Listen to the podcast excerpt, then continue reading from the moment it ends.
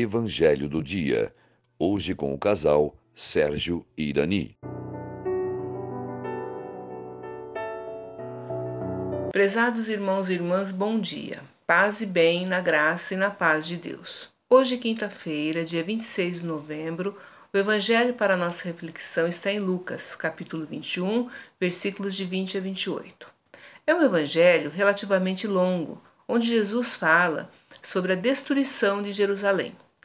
Proclamemos agora uma síntese onde constatamos a firmeza das palavras de Jesus. Quando virdes Jerusalém cercada de exércitos, ficai sabendo que a sua destruição está próxima. Então, os que estiverem na Judéia devem fugir para as montanhas, os que estiverem no meio da cidade devem afastar-se. Os que estiverem no campo não entrem na cidade. Quando estas coisas começarem a acontecer, levantai-vos e erguei a cabeça, porque a vossa libertação está próxima. Prezados irmãos e irmãs, a mensagem que Jesus quis passar aos seus discípulos no Evangelho de hoje é o anúncio de tempos difíceis marcados por perseguição e martírio. Ele não utiliza meias palavras para revelar aos discípulos o que vai acontecer. Apesar de toda sorte de sofrimento que virá sobre o povo e sobre os discípulos, Jesus garante que o bem vencerá sobre o mal e que os discípulos jamais se deixam afundar no desespero e acreditem que no final todos haverão de ser salvos com sua morte de cruz. A reflexão de hoje nos mostra ainda que a realidade da história humana está marcada pela sua ação egoísta, voltada muitas vezes pelo desrespeito à natureza, pela destruição do planeta, pela escravidão, pela guerra e pelo ódio. É a ganância e a prepotência dos senhores deste mundo que não reconhecem que o mundo é o lugar da casa comum, onde todos devem desfrutar de seus benefícios e cuidados.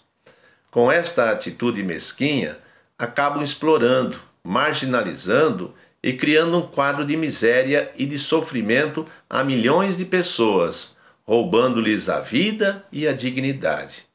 No entanto, precisamos acreditar que a palavra de Deus desperta em todos a esperança e grita aos que vivem na escravidão: Alegrai-vos, pois a vossa libertação está próxima. Irmãos e irmãs, todos nós fomos criados por Deus à sua imagem e semelhança, para a conquista da verdadeira felicidade. Esta felicidade é fruto de um compromisso pessoal e comunitário com o reino de Deus, que acontece aqui e agora, diante do contexto histórico a que estamos inseridos. A constante presença de Deus em nossa vida nos deve transformar em homens e mulheres de esperança, pessoas que creem no mundo novo, que apesar de suas contrariedades e sofrimentos, contam com sua maior arma, que é Jesus, fonte de energia e salvação. Somente e unicamente Jesus é quem pode garantir uma verdadeira libertação e felicidade da pessoa humana. Tenhamos todos, irmãos e irmãs, um excelente dia e que a confiança inabalável em Deus e na sua infinita misericórdia estejam sempre presentes em cada um de nós. Paz e bem. O Senhor te abençoe e te guarde, mostre sua face para ti e tenha misericórdia de ti. Volva seu rosto para ti e te dê a paz o Senhor conceda um excelente dia.